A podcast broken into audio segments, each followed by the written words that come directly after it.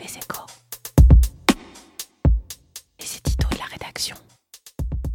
La bonne nouvelle, c'est que les épidémies finissent toujours par disparaître. La mauvaise, c'est que l'épidémie actuelle est encore bien là. Après une première vague au printemps, une deuxième se forme dans toute l'Europe. Elle gagne en puissance selon tous les indicateurs. Malades, hospitalisation, patients en lit de réanimation et décès. Elle touche un nombre croissant de villes, de régions, de pays épargnés il y a six mois. Ici et là, les autorités craignent que la situation sanitaire ne leur échappe. Partout, elles prennent des mesures pour endiguer la diffusion du mal. En France, le Premier ministre Jean Castex a annoncé l'extension du couvre-feu à 38 nouveaux départements après son instauration le 17 octobre qui avait touché 8 villes et une région. Son horaire pourrait ensuite être avancé de 21h à 19h.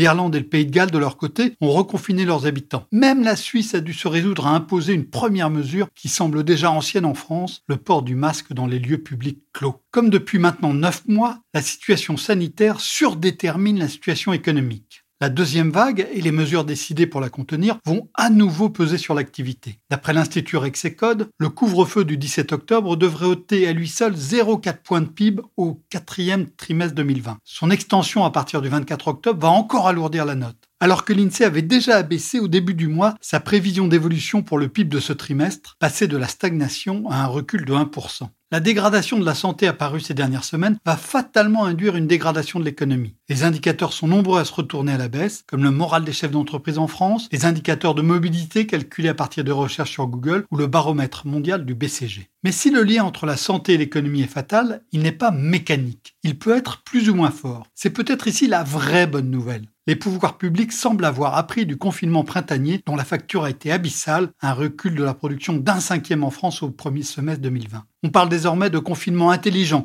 ou sélectif, ce qui révèle par contraste que les mesures du printemps étaient loin d'être optimales. Agir résolument mais au cas par cas, lieu par lieu, en intégrant prudemment les informations scientifiques confirmées sur le virus, c'est la meilleure manière de mieux gérer la deuxième vague de l'épidémie. Retrouvez tous les podcasts des échos sur votre application de podcast préférée ou sur leséchos.fr.